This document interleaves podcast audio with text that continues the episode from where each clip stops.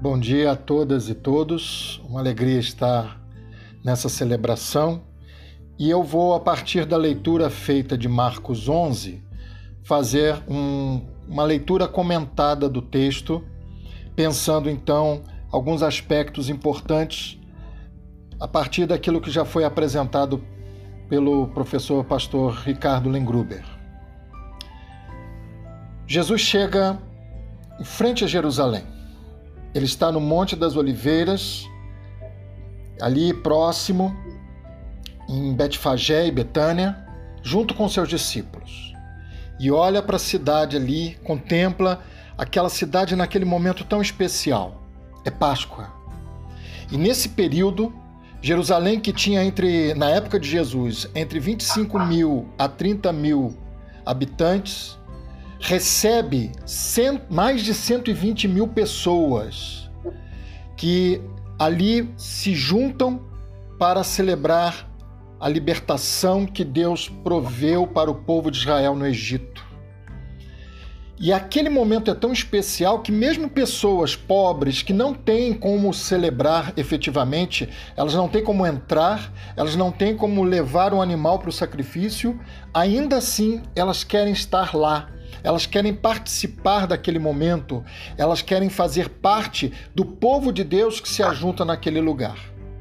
E ali, Jesus envia dois de seus discípulos e lhes diz: Vão ao vilarejo que está diante de vocês.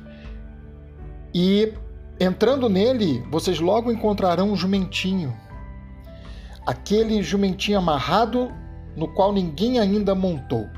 Soltem-no e tragam-no aqui. O jumentinho amarrado aqui, Marcos dá o detalhe de que ninguém o montou. É um animal novo, um animal virgem, porque nunca tinha sido usado para carga.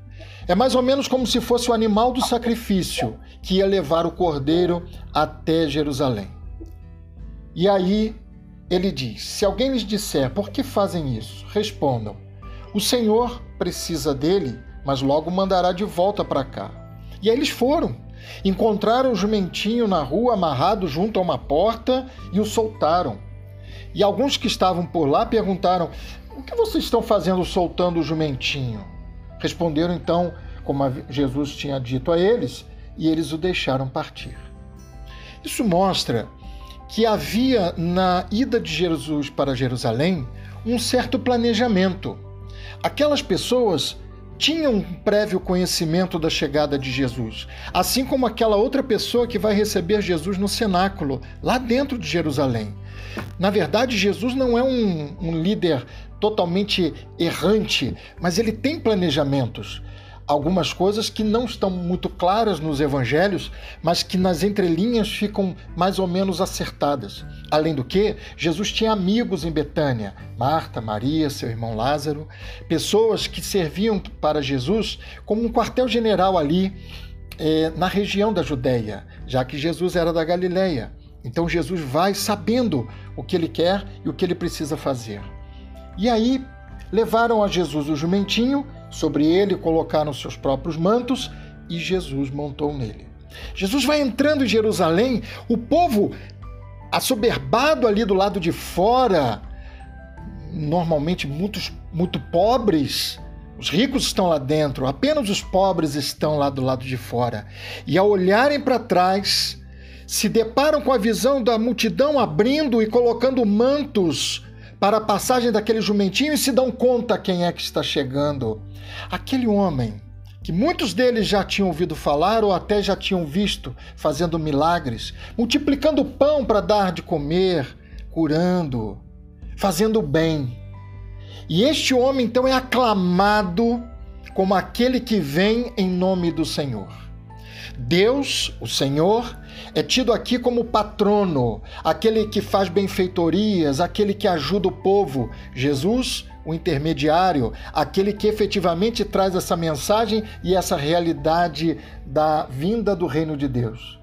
Mas naquele momento, quem é celebrado não é o Senhor, é o Mensageiro é o intermediário, aquele que vem em nome do Senhor. Uma expressão também messiânica que reporta de maneira é, subliminar ao próprio filho de Davi, ao próprio Davi, aquela condição messiânica em que Davi também tinha sido colocado como rei. E então eles clamam é, e aí eles estendem também seus próprios mantos pelo caminho, outros estendem é, ramos de árvores que tinham cortado no campo, e os que iam à frente dele e os que o seguiam gritavam: Hosana! Bendito que vem em nome do Senhor, bendito reino que vem do nosso pai Davi, Hosana nas Há toda uma junção político-religiosa aqui. Para aquele povo está chegando o reino de Deus, no sentido espiritual da presença de Deus entre nós e no sentido político da presença de Davi entre nós. Um novo reino de justiça, um reino de igualdade, um reino de benfeitorias para todos e não apenas para quem pode entrar dentro de Jerusalém. Aqueles que estão fora, aqueles que estão alijados da festa, também se sentem integrados nela naquele momento.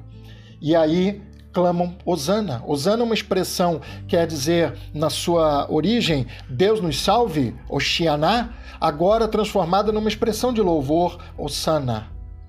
E Jesus entrou em Jerusalém no templo.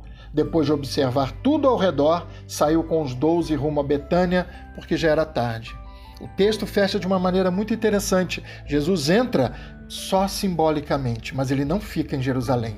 Ele retorna para Betânia para aquela última noite com seus amigos antes da entrada definitiva e derradeira em Jerusalém. Deus nos abençoe nessa leitura.